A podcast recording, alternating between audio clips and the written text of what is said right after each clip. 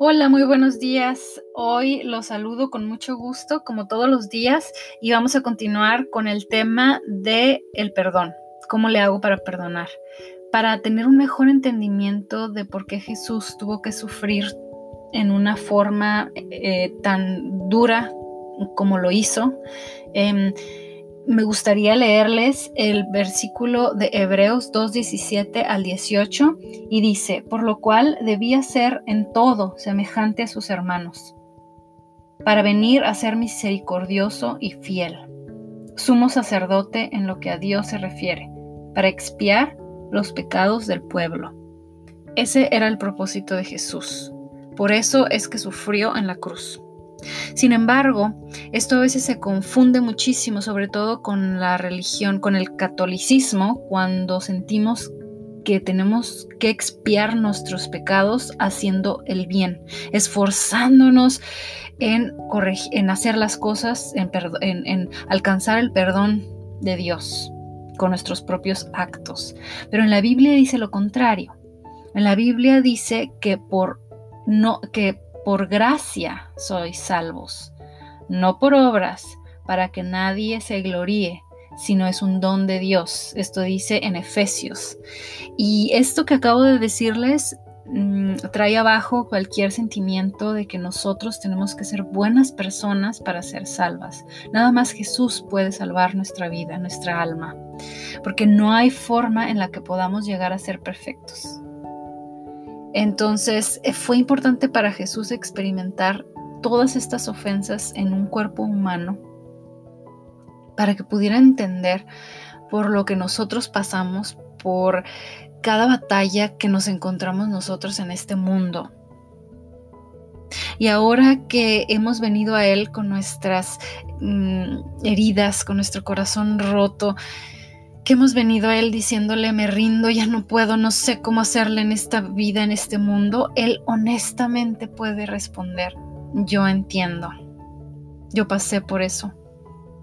No solo es Jesús ahora disponible a empatizar con un dolor, sino porque pasó por todas estas pruebas, en Él la sufrió en carne propia, es un Dios cercano, es un Dios conectado con nosotros, es un Dios disponible, es un Dios que nos entiende, no es una bola de energía que no tiene nombre y no tiene rostro, es Jesús.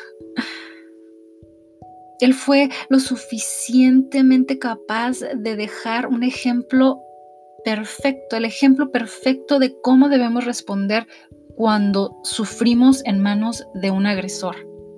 Sé que es difícil, sé que hay que ser bien valiente y bien honesto, pero en la muerte de Jesús, cuando Él le, pide al Padre que perdone a los que lo estaban crucificando en ese momento, y, esta frase es famosa, yo creo que todos la hemos escuchado.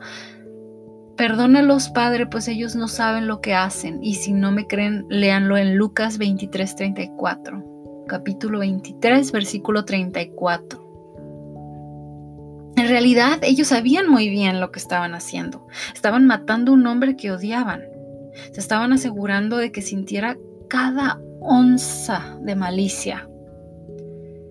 Pero Jesús pudo ver más allá de los ojos naturales, los ojos de, de Dios, de alguien supernatural, de alguien de Dios, con la capacidad de un Dios, Jesús supo que los opresores estaban vendados por el odio, que no eran ellos mismos, que no tenía una lucha contra su carne o su sangre, sino algo que había dentro de ellos que los hacía estarlo crucificando.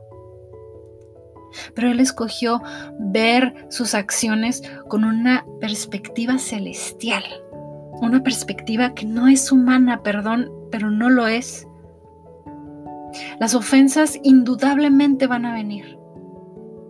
Así que debemos armarnos a nosotros mismos con la misma forma, perspectiva de Jesús, porque dejó el ejemplo muy claro para nosotros que ahora queremos aprender de él, que lo amamos, que lo estamos buscando, que lo que tenemos una relación con él.